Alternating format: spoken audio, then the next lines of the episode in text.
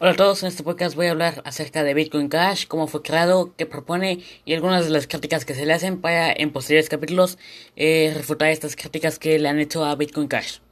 Entonces bueno, vamos a empezar. Eh, desde, desde ese tiempo, aproximadamente desde 2015, empezó un debate en la comunidad de Bitcoin sobre si aumentar el tamaño del bloque o no. De esto surgió la actualización del 1 de agosto de 2017, fecha en que la cadena de Bitcoin se separó en dos. Por una parte quedó Bitcoin Core, que mantuvo el tamaño del bloque en un megabyte, seguía con desarrolladores bajo la nómina de Blockstream y un único nodo centralizado. Por otra parte quedó Bitcoin Cash, que prefirió aumentos del tamaño del bloque a 8 megabytes, para posteriormente pasar a 32 megabytes, y se crearon varios nodos independientes, sin un nodo central desde el cual se tomaran las nuevas actualizaciones. El aumento del tamaño del bloque fue con la intención de resolver el problema de la congestión, que, hacía que los tiempos de confirmación fueran totalmente variables y que las comisiones por transacción sean excesivamente altas.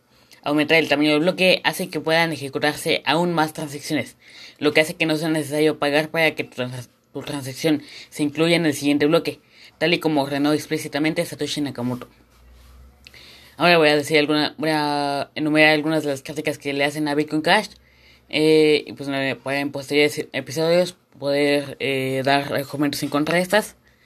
Bueno, eh, la primera es que el aumento del tamaño del bloque hace que la red tienda a centralizarse. Aumentar el tamaño del bloque hace que Bitcoin sea menos seguro. Bitcoin es para comprar un café. Roger Ver controla Bitcoin. Y subir el tamaño del bloque hace que los mineros ganen menos, por lo que no protegerían la red. Y bueno, estas son las críticas que he encontrado. En posteriores episodios voy a hablar de ellas. Así que bueno, si conoces alguna otra, eh, me lo pueden enviar a mi Telegram, es arroba pipex con doble P en la segunda P. O a mi Instagram, arroba pipex23 eh, con doble P igual en la segunda P. Así que bueno, adiós.